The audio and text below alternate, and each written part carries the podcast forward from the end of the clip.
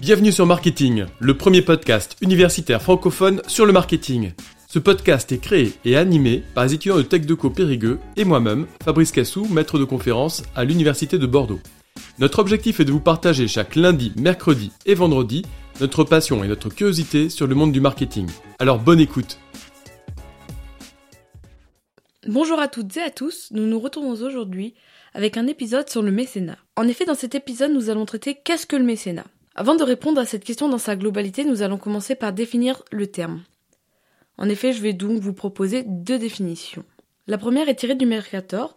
Celui-ci définit le mécénat comme un soutien, une aide ou un concours qu'une personne privée apporte volontairement à une activité d'intérêt général, L'activité d'intérêt général peut être de la culture, de la solidarité, un environnement, l'éducation ou encore du sport dans laquelle elle n'est pas directement impliquée par son activité professionnelle. La deuxième définition est tirée du ministère de la Culture. Celui-ci dit que le mécénat se définit comme le soutien matériel apporté, sans contrepartie directe de la part du bénéficiaire, à une œuvre ou une personne pour l'exercice d'activités présentant un intérêt général. Vous me direz alors que s'il n'y a pas de contrepartie, alors que met-il en place? Eh bien, le mécénat peut se traduire comme un versement de dons, de forme numéraire ou nature, ou encore en compétence, un organisme pour soutenir une œuvre d'intérêt général. Afin que le don soit pris en compte, faut valider deux critères. Le bénéficiaire, donc une entreprise ou un particulier, doit être éligible. Alors, le don ouvre droit à des avantages fiscaux. La deuxième condition se trouve être une nette distinction entre le mécénat et le parrainage. Comme évoqué dans la définition du ministère de la Culture, il faut un bénéficiaire. Afin d'être plus précis dans la définition, je vais vous donner les conditions auxquelles le bénéficiaire doit répondre. L'activité doit être non lucrative et non concurrentielle. La gestion est désintéressée sur les critères d'appréciation du critère à but non lucratif et sur la sectorisation des activités. Mais également, l'activité ne doit pas profiter à un cercle restreint d'individus de personnes. Ensuite, je vais vous établir une liste des organismes éligibles aux avantages fiscaux convenus dans les deux critères du mécénat précédemment.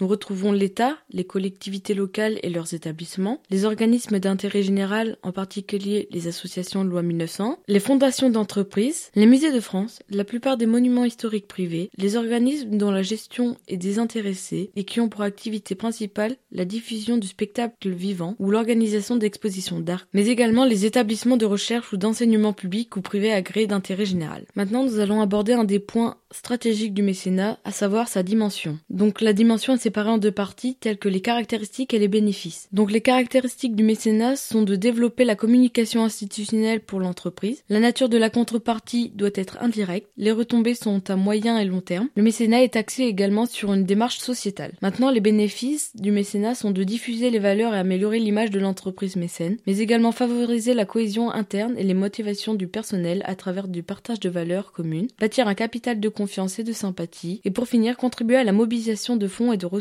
auprès d'auteurs, investisseurs et prescripteurs d'opinion. Pour en finir sur l'épisode du mécénat, je vous propose de voir plus en détail sa fiscalité. En effet, le mécénat, comme on a vu précédemment, il ouvre droit à un avantage fiscal pour des potentiels donateurs définis précédemment. En effet, le mécénat suit le régime général aux mécènes et aux donateurs, loi numéro 2003-709 du 1er août 2003 relative aux mécénats et aux associations et fondations. Donc il faut savoir que pour les entreprises, 60% de réduction d'impôt du montant des versements dans la limite de 5 pour 1000, c'est-à-dire 0,5% du chiffre d'affaires, est autorisée en termes de fiscalité. Possibilité en cas de dépassement du plafond de reporter l'excédent de la réduction d'impôt sur les 5 prochains exercices c'est-à-dire les cinq années qui suivent la première où il y a avantage fiscal. Ensuite, pour les particuliers, ils peuvent bénéficier d'une réduction d'impôt sur le revenu à hauteur de 66% du montant des versements, dans la limite de 20% du revenu imposable. À la suite, les entreprises mécènes obtiennent une attestation à reporter sur leur déclaration d'impôt.